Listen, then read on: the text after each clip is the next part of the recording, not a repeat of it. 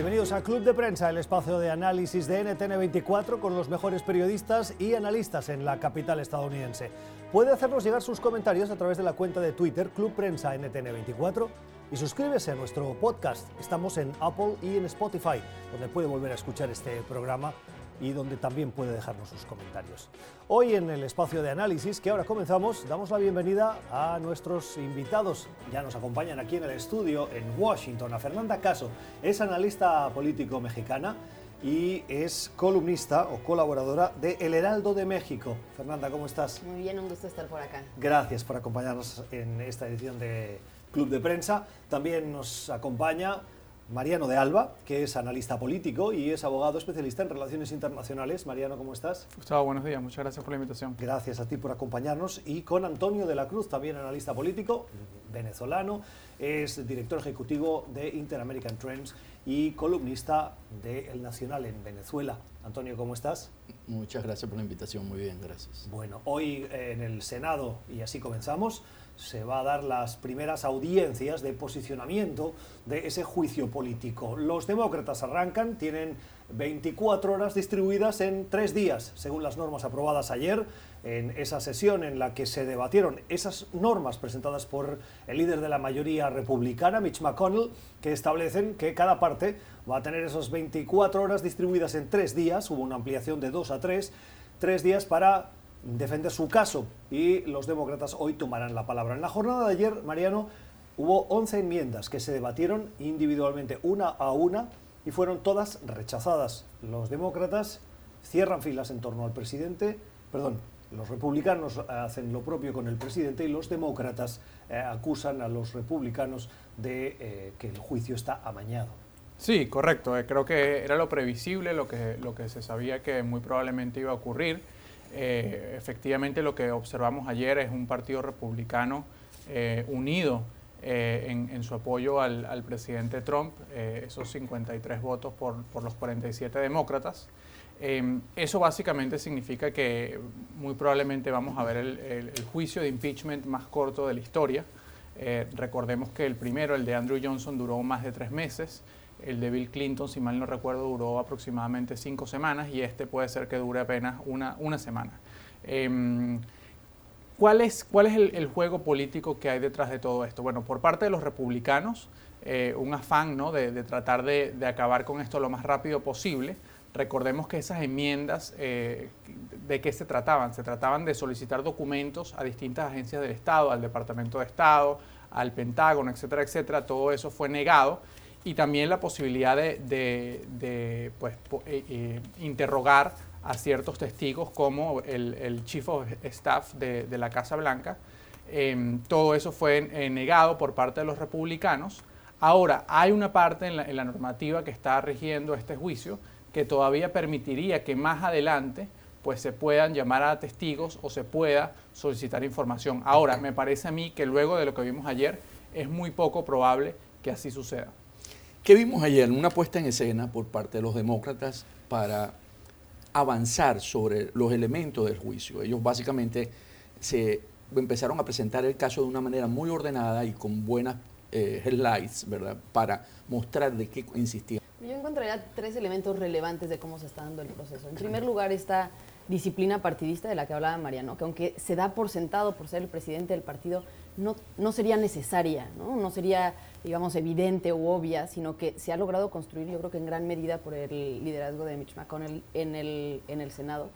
Eh, digamos, porque no es un presidente con carrera partidista, ¿no? no tiene esta afinidad tradicional, no es un tipo que tenga las formas del propio Partido Republicano.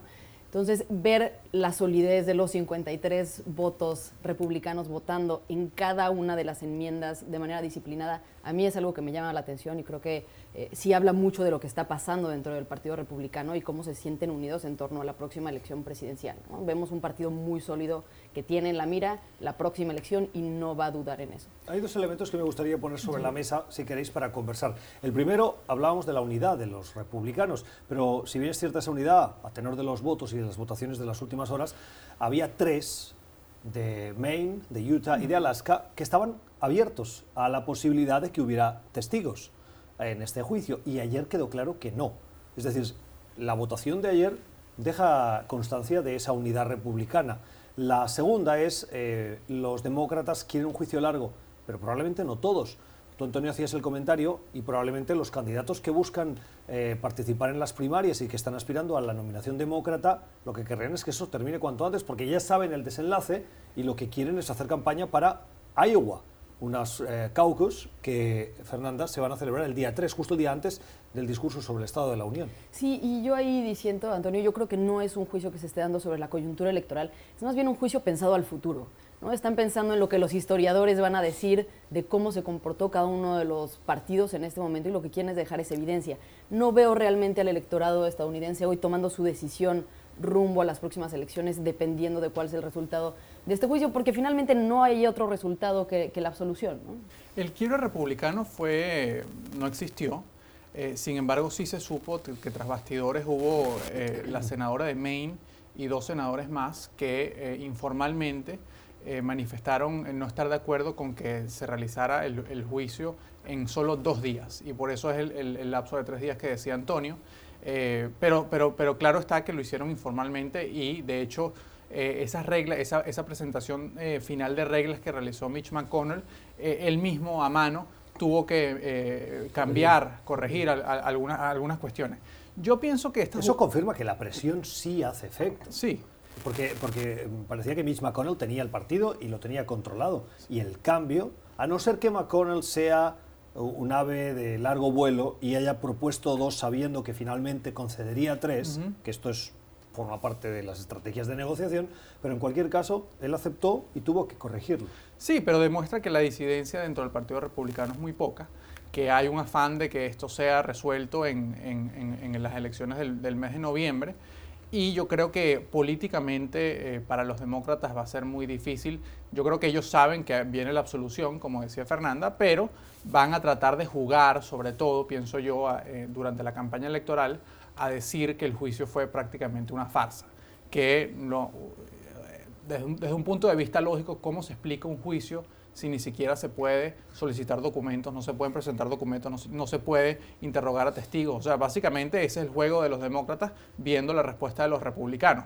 Ahora, mi impresión, viendo ayer parte de, parte de, lo, que, de lo que sucedió allí, eh, es que fue un espectáculo muy aburrido, que no creo, no creo que un número sustancial de, estadounidenses esté observando con atención y por lo tanto aquí al final, eh, como lo hemos dicho siempre en este programa, lo que va a decidir la elección eh, son otros temas y, lo, a lo que juega el Partido, el Partido Demócrata es tratar de seguir debilitando de alguna forma al, presidente Trump. ¿Cómo valoras eh, el, llamado de atención del presidente de la Corte Suprema, Roberts, a los, eh, a los dos bandos, a los fiscales, legisladores demócratas que hacen de fiscales, y al equipo defensor del presidente Trump, en el que les decía, oiga, recuerden dónde están, porque el tono utilizado eh, frente a este cuerpo reflexivo legislativo ah, no es el adecuado. Este se ha ganado a pulso el mérito de ser el cuerpo legislativo más respetado del mundo. Correcto, correcto. Creo que lo vimos ayer en, la madrugada, eh, ese regaño muy fuerte ¿no? del, presidente de la Corte Suprema. Creo que de alguna forma pudiese reflejar el sentimiento mayoritario de la población, eh, donde les dice, ojo, hay que regresar a un debate civilizado, que no estoy viendo en este momento y obviamente eh, la crispación por, por la hora y por, por lo, extenso del debate juega a favor de eso. Ahora, también muestra lo, atípico que es este juicio, ¿no? Finalmente traen a un personaje que está acostumbrado a reglas de derecho que están determinadas antes de que empiece cualquier juicio y lo llevan a uno en donde ni siquiera esas cosas están determinadas a priori en donde las bases se tienen que discutir con las propias partes que están involucradas. Es decir, creo que sí muestra también algunas de las fallas del propio proceso que se tendrían que repensar hacia el futuro. Esto es Club de Prensa. Hoy en Washington con las opiniones de Fernanda Caso, de Mariano de Alba y de Antonio de la Cruz. Vamos a la primera pausa y regresamos en este tiempo de análisis. Usted está escuchando Club de Prensa, el programa de análisis de la actualidad desde Washington. Club de Prensa dirigido por Gustavo Alegret en NTN 24, el canal de las Américas. Véalo de lunes a viernes por nuestra señal internacional. Pídalo a su cable operador. 8 y 48 minutos de la mañana en Ciudad de México, el presidente Andrés Manuel López Obrador ha anunciado esta mañana que han detectado un posible nuevo caso que está en observación del temido coronavirus un coronavirus que está ya dejando diversos muertos y eh, centenares de infectados en el mundo y que ha generado la alerta. En Estados Unidos se confirmó en las últimas horas, el Centro para la Prevención de Enfermedades así lo anunció, el primer caso de un ciudadano proveniente de China que llegó a un aeropuerto internacional de la Unión Americana, en Seattle. Diversos aeropuertos, entre ellos el de Chicago o Atlanta, en las últimas horas han activado protocolos para identificar también en el Reino Unido y en otras ciudades del mundo. En Ginebra a esta hora está reunido un panel de expertos que tienen que analizar la situación y determinar si emiten una alerta global. Fernanda, preocupante. Preocupante sobre todo porque no hay mucha información sobre realmente las implicaciones. Y es lo que puede pasar después con, estas, con este tipo de epidemias. ¿no? Pasó con la gripe aviar hace algunos años, en las que parecía que iba a ser una cosa monumental y se terminó encontrando que, bueno, sí había un antirretroviral con el que se podía controlar la situación. ¿Qué es lo que pasa? Que, bueno, empieza a salirse los estándares, no hay por el momento un antirretroviral que pueda disminuir los efectos o, o reducir el contagio y no se tiene información, por ejemplo, sobre las tasas de contagio, sobre la tasa de letalidad, sobre, eh, digamos, ciertos elementos. Se, sabe más o menos que el periodo de incubación es de dos semanas, lo cual es delicado porque una persona que hoy no presenta ningún síntoma en dos semanas pudiera estar empezando a manifestarlos y hasta entonces se le podría catalogar y mientras tanto estar contagiando a otras personas. Entonces digamos que este pudiera ser el elemento más eh, complicado, sin embargo, existen todavía muchas dudas alrededor. Determinar si ya se trata de una crisis mundial, de una pandemia, bueno, ya, es pandemia porque se ha eh, dispersado en distintos continentes, pero determinar si es un momento de crisis creo que requiere más información que hoy todavía no existe, al menos de lo que ha publicado la Organización Mundial de la Salud. Y lo que sí sabemos, que está confirmado, es que su origen es eh, en una población pequeña de China, que tiene su gestación en el entorno animal y en las últimas 48 horas sí se ha confirmado, Mariano, que se transmite entre los humanos. Sí, y a ver, aquí hay varios, varios puntos a destacar. En primer lugar, eh, que todo indica que hubo una respuesta muy tardía por parte del, gobierno chino o por parte del Partido Comunista Chino en realmente eh, sonar las alarmas. ¿no? Ha habido denuncias en los últimos días eh, de ciudadanos chinos cuyos parientes fallecieron y ellos trataron de denunciar la situación a través de redes sociales, en Internet, y básicamente sus denuncias fueron censuradas, eh, sobre todo teniendo en cuenta también que en estos últimos días se, han vivido las celebraciones del Año Nuevo Lunar en China, por lo que hay mucho, muchos viajes dentro del país, gente que va a visitar a su familia, y eso también pudo haber eh, colaborado a que, a, que la, a que el virus se, se, esparciera de forma más rápida.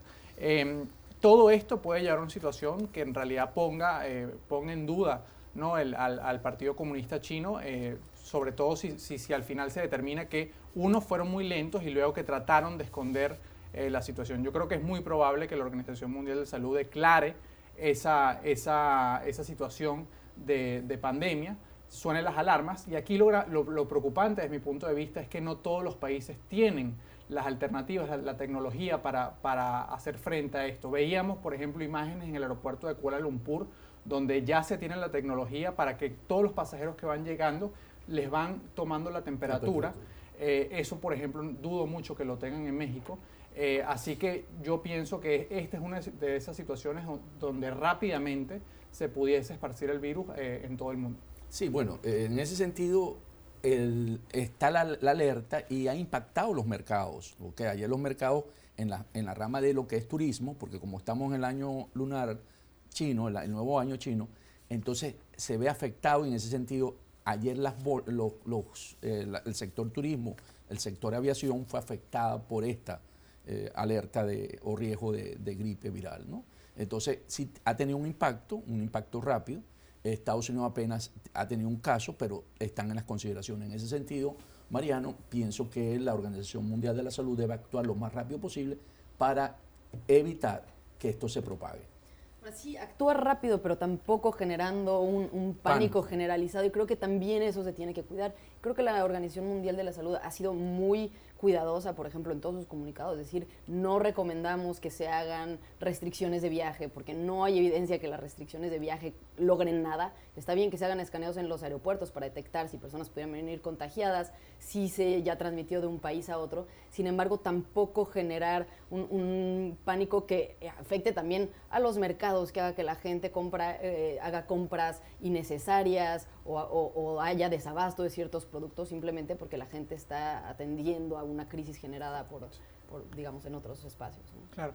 Una, eh, esto no es la primera vez que ocurre. Recordemos en el año 2003 eh, hubo efectivamente esa, ese virus del SARS, eh, que también se originó en China, donde la respuesta del, Partido Comunista Chino fue muy lenta y efectivamente se trató de, un virus que con, con, incidencia mundial. Yo creo que estamos viendo un escenario parecido y de alguna forma más allá de, la búsqueda, que, creo que es lo positivo de que se active esa, esa alarma por parte de la Organización Mundial de Salud, que va a hacer que la comunidad científica global busque un, retroviral lo más pronto posible.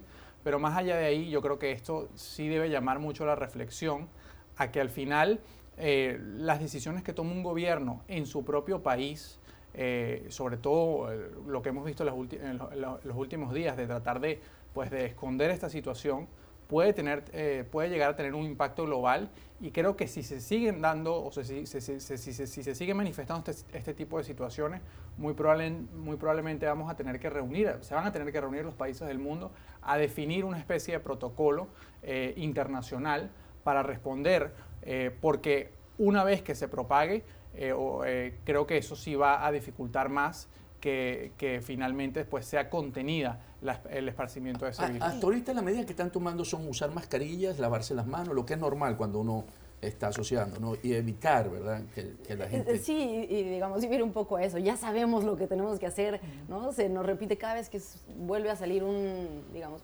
una enfermedad de este tipo, pero es algo que tendría que ser parte ya de la cultura y sin embargo, hasta que no vuelve a suceder una epidemia de este tipo, no recordamos que es importante todo el día estarse lavando la mano, estar usando tapabocas en esta temporada, ¿no? Los estornudos en el codo y no en la mano, ¿no? Cosas muy básicas y que, sin embargo, vuelven a aparecer noticia cuando todos los años porque se convierte en una epidemia, una pandemia, como dijiste. Una pandemia, pero no lo sería si, se siguieran los protocolos. esos protocolos todo el tiempo. ¿no? 9 y 56 minutos de la mañana en Estados Unidos. Aún resuenan las críticas a Hillary Clinton por una entrevista que ha concedido ah, en, que forma parte de un documental que se va a exponer, que se va a publicar ah, en los próximos días, en la que en el adelanto se conoce que Clinton ha criticado con dureza a Antonio a Bernie Sanders, que fue su rival en, las última, en la última campaña demócrata, y ha dicho que nadie le quiere un Sanders que en las últimas horas, y preguntado precisamente por esas declaraciones, ha, respondido de una manera muy correcta, sin querer entrar en polémica, y leía esta mañana de un perfil eh, de un analista estadounidense que decía que Sanders está haciendo esfuerzos en su estrategia para mostrarse no como el independiente que es, porque es un senador independiente de los dos que hoy tiene el Senado, que habitualmente vota con los demócratas, pero tiene ese perfil independiente, sino presentarse como un demócrata. Sí, fíjate, cuando le hace la pregunta anoche el periodista Sanders sobre esa declaración, dice, mi mujer me quiere a veces, algunos días cuando está buena. O sea, quiere decir que él lo tomó como una manera, como es él dentro de su carácter, un poco ermitaño, ¿verdad? Y, no es un hombre en eso muy, muy afable. Pero ¿qué pasa con Hillary? Hillary aquí básicamente lo que trata es enmarcar porque la discusión interna dentro del Partido Demócrata hoy se está polarizando hacia Bernie Sanders. Bernie Sanders es el que está creciendo en la encuesta se perfila como un posible candidato del Partido Demócrata. Entonces, en ese sentido, Hillary lo que está es básicamente haciendo un llamado y atacándolo por la manera como él, porque es el ala, el ala radical del Partido Demócrata. Entonces saben que con el ala radical no se le gana a, a, Trump en las elecciones, no va a ser fácil. Entonces él básicamente lo que hace es un señalamiento. Ahí Hillary, aunque muchos dicen que le está pasando la factura del 2016, ¿verdad? Porque en el documental ella habla sobre eso, ¿verdad? La manera de cómo es, Sanders. Entonces, pienso que Hillary lo que hace es levantar una bandera roja para que el Partido Demócrata repiense en esa convención de allá. Lo que pasa es que es interesante, tú das por hecho que con el ala radical no se le gana a Trump. Esa misma afirmación durante la última campaña electoral parecía que era inamovible. Es decir, con el posicionamiento radical de Donald Trump, con la inmigración, con los tratados de libre comercio, no se le gana al centrismo de Hillary Clinton. Y la experiencia demuestra lo contrario. Y de hecho, hay votantes hoy de Trump en estados clave como Wisconsin o Michigan que ven mayor, con mayor simpatía a Bernie Sanders por sus posicionamientos que son similares con los de Donald Trump en contra de eh, la globalización que no con los de eh, otros candidatos que se presentan de manera más Muy, muy rápido. Sí. Lo que pasa es que ahí también dio la respuesta a Sanders. Una mujer no gana la presidencia en Estados Unidos. Se lo dijo. Acuérdate que en ese sentido la Warren le reclamó. O sea, tú das por buena la afirmación de Sanders de que no pueden ganar una mujer. no, dije, lo dijo él, pues tú dices, ¿cómo el año pasado, con ese argumento? Pero entonces tú das por bueno mujer, que la gente Lo no dijo votó Sanders, porque- no lo dije yo. Yo creo que, a ver, creo que no hay duda que Hillary Clinton, que además es una política con mucha experiencia en Estados Unidos, se equivocó est- estrepitosamente eh, al, dar estas declaraciones, ¿no? Em, esto va a hacer daño dentro del Partido Demócrata, justamente creo que lo que lo que dice Antonio de lo, que le dijo supuestamente, porque además todo eso se maneja como especie de rumor, que le dijo eh, Sanders a, Elizabeth Warren de, que una mujer no puede acceder a la presidencia de Estados Unidos porque no tiene la- la posibilidad numérica. Eh, creo que eso va a traer cola también y creo que parte de las declaraciones de Hillary Clinton pueden, pueden ir en esa molestia eh, o, pueden incluir esa molestia por esas declaraciones. Yo creo que al final eh, esto, lo que, lo que sí no cabe duda, más allá de, la anécdota, es que esto va a debilitar al Partido Demócrata. Eh, recordemos que desde el campamento de Sanders hay acusaciones muy fuertes en contra del, del- Partido Demócrata de que de alguna forma el sistema de primarias está amañado para que Sanders no pueda ganar. Todo eso aumenta la desconfianza y justamente hace que nos movamos a un escenario donde el, el- el Partido Demócrata va a llegar, va a elegir finalmente a un, a un candidato, pero, eh, pero todo el Partido Demócrata no va a estar em, Detrás. detrás de ese candidato. Justamente, justamente, luego de que se armó todo este revuelo, tuvo que salir Hillary Clinton a decir, porque básicamente lo que dijo en la entrevista era que ella ni siquiera estaba segura que si Sanders era electo el, el candidato del Partido Dem- Demócrata, ella lo iba a apoyar. Y tuvo que salir a través de Twitter a decir que ella apoyaría a quien fuera electo eh, por el Partido Demócrata, de alguna forma tratando de calmar los ánimos, pero yo creo que de alguna forma ese debate está, ese debate existe, básicamente estas declaraciones lo vienen a confirmar. Y la conclusión de todo eso es que va a ir a una elección presidencial es muy importante eh, de- de- en términos de, de lo que define esta próxima elección, un partido demócrata no totalmente unido. Lo que pasa es que, que haya divisiones dentro del partido en el momento en el que están eligiendo al líder forma parte de, me parece a mí, una cierta normalidad democrática. Eh, en el caso de la elección y las primarias, recordemos, de Hillary Clinton y Barack Obama, el partido estaba completamente dividido. Particularmente las mujeres y los afroamericanos eh, buscaban cada uno tener su propio candidato. En cuanto ganó Barack Obama, la disputa de Hillary Clinton se llevó incluso al terreno de postelectoral una vez ganó Barack Obama y recordemos las negociaciones de Barack Obama para ofrecerle una posición que satisfaciera las aspiraciones de Hillary Clinton y que no fuese vista como le doy algo para que se eh, quede contenta. Es decir, el partido cerró filas cuando ganó Barack Obama, el partido cerró filas cuando ganó Hillary Clinton y sería de esperar que una vez escojan a su candidato, cierre filas en torno al candidato del partido. Sí, y yo no tengo duda de que Hillary Clinton va a apoyar con mucho mayor generosidad a Bernie Sanders de resultar candidato de lo que Bernie Sanders la apoyó a ella cuando resultó candidata. Sin embargo, me parece natural la postura de ella en este momento. ¿no? Ver la actitud de Bernie Sanders, por ejemplo, en la convención demócrata en la que ella fue electa, eh, sentado con los brazos cruzados, con una cara de enojo, permitiendo además, si no es que impulsando, que sus seguidores se fueran del recinto, muchos de ellos dando declaraciones en la prensa diciendo que estaban considerando votar por Trump, que iban a renunciar al Partido Demócrata, descalificando el propio proceso interno. Digamos, yo entiendo el enojo de ella y también la decisión de no apoyarlo, decir, bueno, a ver, este no es un personaje que juega en equipo, es un tipo que juega individualmente y creo que está en todo su derecho de manifestar sus preferencias en este momento de la contienda. Creo que va a tener un impacto relevante en Iowa porque es el referente más reciente eh, que tiene el partido, dado que eh, el presidente Obama no se está metiendo en este momento.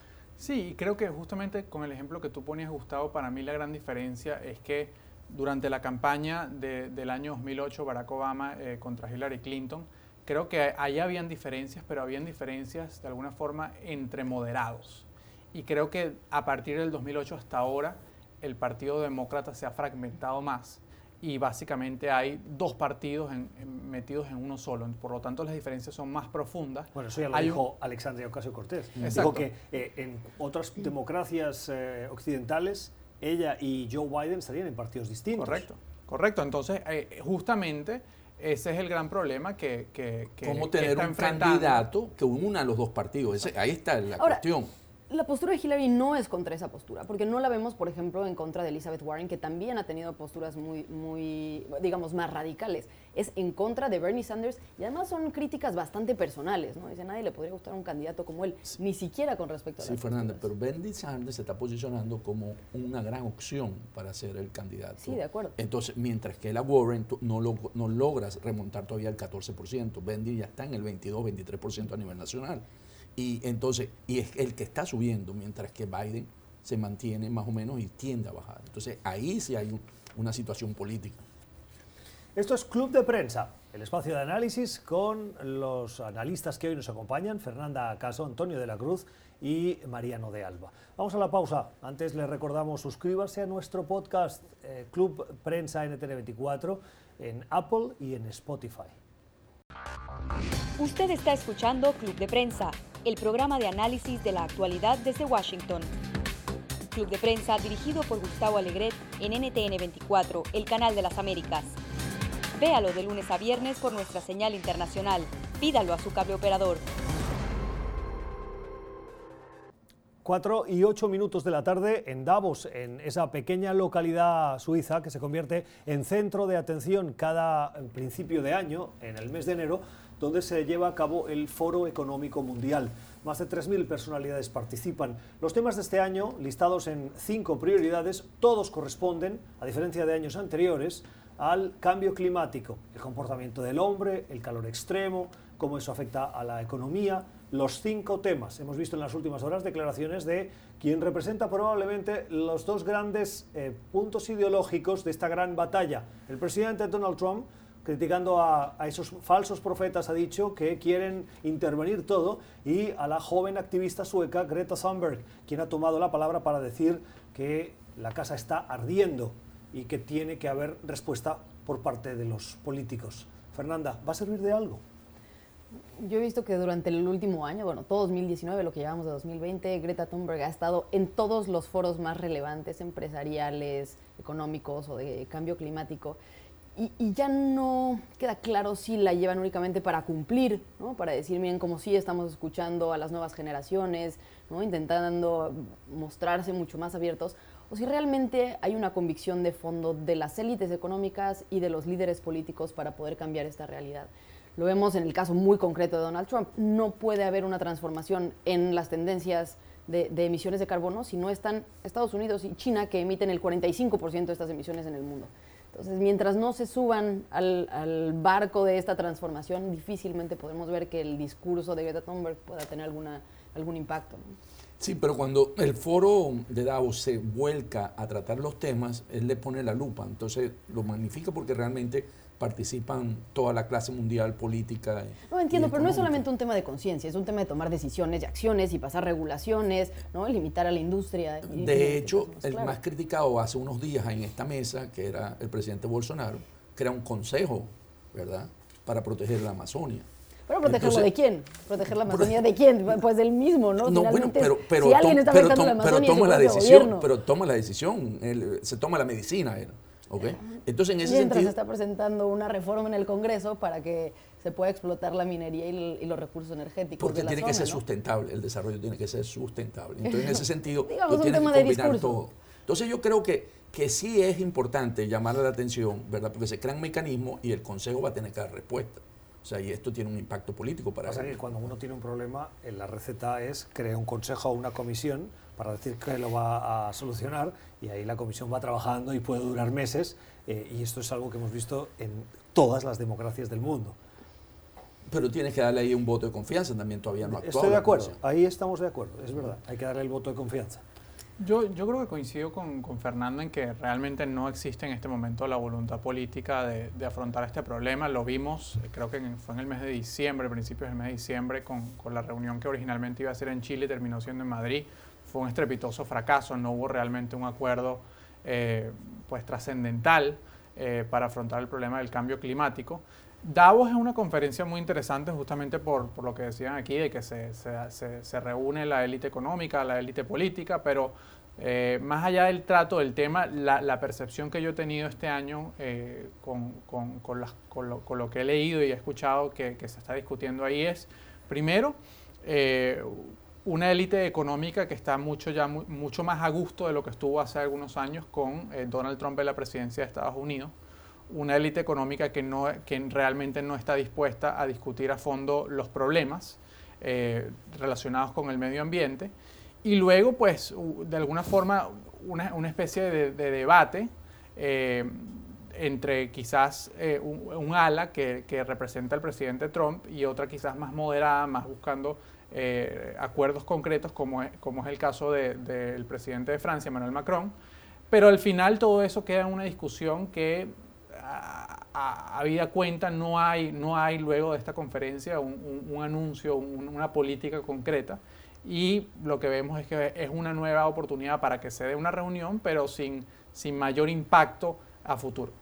Yo creo que difícilmente vamos a ver cómo se ve la situación, una, eh, verdad, un verdadero cambio hasta que no haya un cambio generacional. Eso es lo que estamos pudiendo observar de este foro de Davos, en donde ni siquiera son dos posturas de cómo eh, abordar el tema del medio ambiente, hay una de las posturas que niega que haya cambio climático. ¿no? ¿Cómo se puede llegar a una postura de consenso cuando una de las dos cree que no hay un problema? Creo que por más que haya expertos, por más que la comunidad científica se reúna para hacer reportes, si no hay convicción por parte de los tomadores de decisión, pues no vamos a ver ningún cambio. De acuerdo, creo que esto va a suceder cuando haya un cambio, porque para las generaciones jóvenes de 20 para abajo, 24, sí tienen una conciencia ecológica y ellos van a impulsar, cuando les toque dirigir los destinos ¿verdad? ya de políticos, podrían incluirse, pero cierto, es una conciencia más generacional que eh, Ahora, con, ciertas excepciones, ¿no? Vemos, por ejemplo, el caso de Bernie Sanders, que ha traído esta bandera desde hace años, que lo ha puesto en el centro de su discurso, incluso cuando no era popular, ¿no? Creo que hay ciertas excepciones, pero incluso lo vemos conectando con un electorado mucho más joven, justo por esto. Quiero preguntaros antes de eh, cambiar el tema, ¿cómo veis la percepción que tiene la élite mundial del presidente Trump en Davos?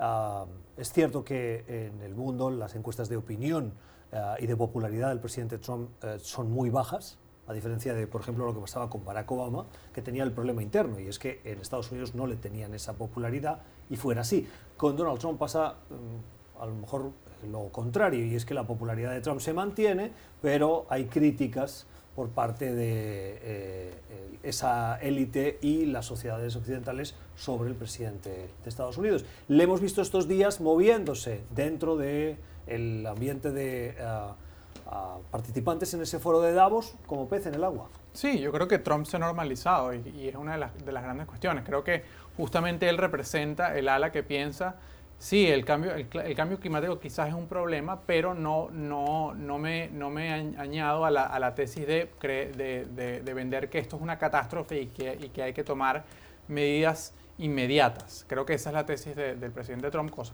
tesis que no es compartida por otros.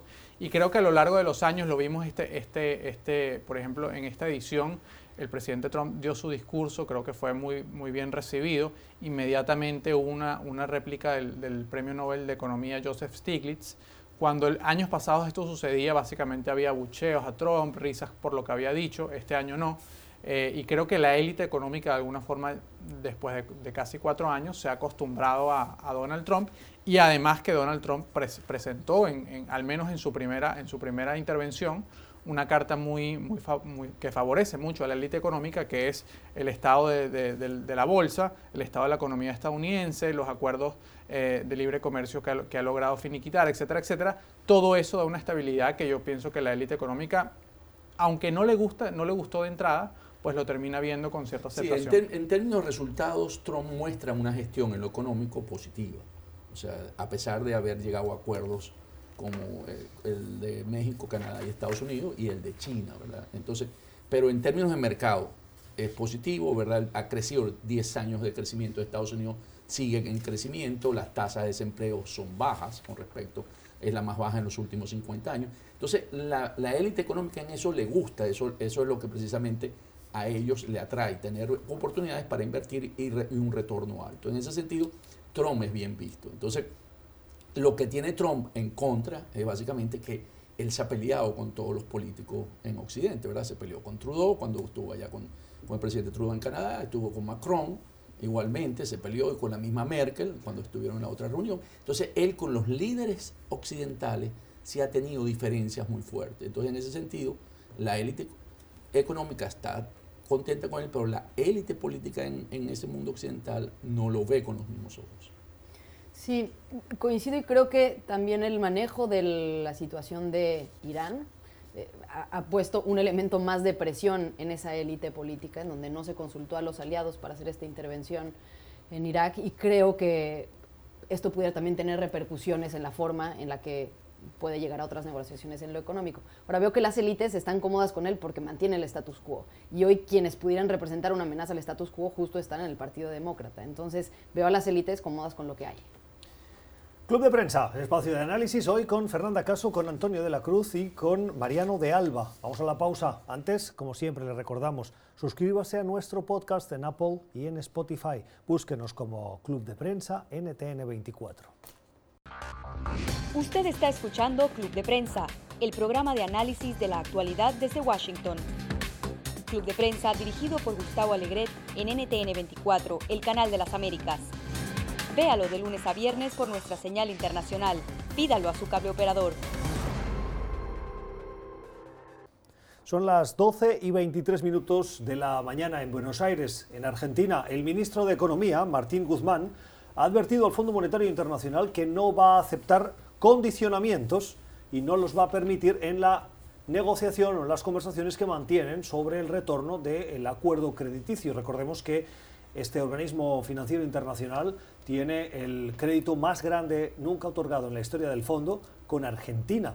Y anunció Guzmán también que va a enviar al Congreso una propuesta para renegociar esa deuda, algo que eh, el fondo tendría que estar de acuerdo. ¿Hacia dónde vamos en este choque que parece inevitable entre el gobierno de eh, Alberto Fernández y el Fondo Monetario Internacional? Bueno, vamos hacia básicamente una repetición de la historia, ¿no? de la historia argentina desde el año 2000 Em, justamente creo que la gran presión que va a tratar de hacer el, gobierno de Alberto Fernández es un recorte sustancial de la deuda. Lo que había propuesto informalmente el fondo, el, fondo en principio era convertir el acuerdo existente en un acuerdo de mayor largo plazo para de alguna forma bajar eh, los montos de repago que, que tiene que realizar Argentina. Pero pareciera que la estrategia, y, lo, hemos, visto en los últimos días, no solamente por con declaraciones por parte del ministro de Economía argentino, sino también por quien fue su mentor, el, premio Nobel de Economía eh, Joseph Stiglitz, eh, básicamente la estrategia de, económica de Alberto Fernández va a ser buscar una disminución, un recorte sustancial de esa deuda a los efectos de liberar más recursos eh, para estos cuatro años de, Alberto Fernández. Entonces, va a ver qué sucede. Eh, habrá, que ver qué sucede, pero muy probablemente no vamos a un escenario donde no va a haber acuerdo y va a haber mayor inestabilidad. Sí, esto recuerda mucho el 2000. O sea, ¿qué pasa? ¿Por qué surge este préstamo? Este préstamo porque Argentina se encuentra fuera de los mercados cuando llega el presidente eh, Fernández. No, el anterior, presidente Macri. Macri. Entonces él tiene que negociar con los buitres y él ahí hace un acuerdo y por lo tanto para poder tener acceso a los mercados capital. Él logra para poder arrancar la economía y se mete y por supuesto necesita el auxilio del Fondo Monetario para poder reactivar la economía, porque hasta por 15 años Argentina no tuvo acceso a los mercados capital. Entonces ahora llega e, este y dice que él no está de acuerdo tampoco con el endeudamiento porque tiene una serie de causas y estamos viendo una película similar. Fernanda, brevemente. No creo que vaya a haber realmente un choque entre el gobierno y el Fondo Monetario Internacional. A mí me parece que ya lleva mucho tiempo esta negociación, digamos, eh, por debajo del agua, incluso a partir de que se dio la elección de Alberto Fernández. Más bien creo que se dará una negociación que hacia el público se está manifestando como una negativa rotunda aceptar las condiciones del Fondo Monetario, porque eso fue lo que prometió en campaña, pero no necesariamente porque no vaya a, a darse una negociación que se tiene que dar y que hoy pues quien tiene las riendas es el Fondo Monetario Internacional, tampoco tiene buenas condiciones de negociación el gobierno. 11 y 27 minutos de la mañana en Caracas. Antonio, publicas hoy un artículo para cerrar el programa eh, en El Nacional en el que habla sobre el rol que está jugando Rusia en eh, Venezuela, uh, que incrementa esa presencia, pero dices en tu eh, titular que Rusia ya está previendo el fin de los tiempos de Maduro. ¿A qué te refieres? Fíjate, ¿qué pasa? Cuando nosotros vemos la crisis que hay en Venezuela, muy rápido, es una crisis de que hoy la Asamblea Nacional es cuestionada porque necesita Rusia la eh, validación de, los, de, la operación que está haciendo en el sector petrolero. Entonces, para ponerlo de una manera ilustrativa, es como cuando el, alguien de la familia o el papá se está muriendo, entonces arreglamos todos los negocios para que quedemos todos bien. Entonces, aquí básicamente lo que quiero decir es que Rusia ve que hay un riesgo en que Maduro no perdure en, la presidencia y ellos queden en el aire, entonces no estén arregladas todas las cosas y necesitan una Asamblea Nacional para que puedan eh, pasar los, los, los, contratos y ser legales para poderlos legitimar. Esa es una tesis que pudiese ser, la realidad es que pareciera que esa jugada al régimen de Maduro no le va a funcionar. Eh, no es la primera vez en estos últimos años que Rusia ha iniciado actividades económicas sin, el, sin la aprobación de la Asamblea Nacional y por lo tanto ellos tienen un, un, gran temor de que si hay un cambio, pues muchas de sus actividades pudiesen no ser reconocidas. Yo creo que Rusia a estas alturas se la va a jugar a, con Maduro hasta el final. Fernanda, cerramos. Yo coincido, creo que se la van a jugar hasta el final porque además les quedan pocos bastiones en la región. Entonces, mientras empiezan a ver ¿no? el juego geopolítico, tendrán que atenerse a los bastiones que tienen. Sí, se lo va a jugar hasta el final, en ese sentido, pero está dejando las cosas arregladas por si Maduro sale del poder. El artículo que hoy publica en el Nacional Antonio de la Cruz, previendo ese juego de ajedrez a medio y largo plazo de Vladimir Putin en Venezuela. Hasta aquí nuestro programa de hoy. Gracias por habernos escogido. Ha sido un placer acompañarles hoy con las opiniones de Fernanda Caso, de Antonio de la Cruz y de Mariano de Alba. Suscríbanse a nuestro podcast en Apple y en Spotify. Que tengan una feliz jornada.